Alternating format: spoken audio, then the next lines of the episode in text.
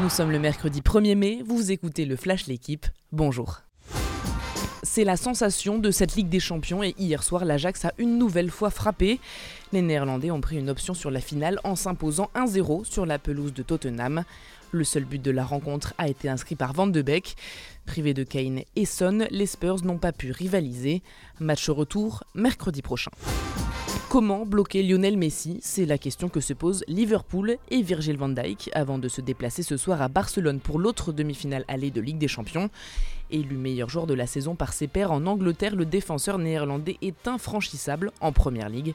Mais cette fois, il retrouvera face à lui le meilleur buteur d'Europe.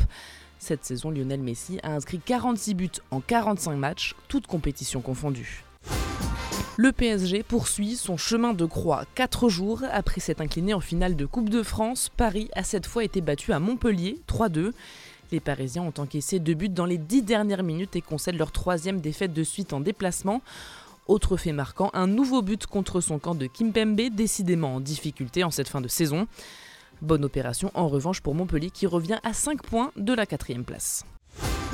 Être condamné même à 1 euro, je le prendrais très mal. Les mots de Pierre-Ambroise Boss hier à la sortie du tribunal. Le champion du monde du 800 mètres était jugé après une violente bagarre sur fond d'alcool à l'été 2017. Il s'en était sorti avec le visage très abîmé. Mais aujourd'hui encore, le contexte et les coups échangés restent flous. La procureure a requis une peine symbolique de 500 euros à l'encontre de Boss et 6 mois de prison avec sursis pour l'homme qui l'a frappé. En attendant le délibéré prévu fin mai, le récit de cette journée est à retrouver sur le site de l'équipe.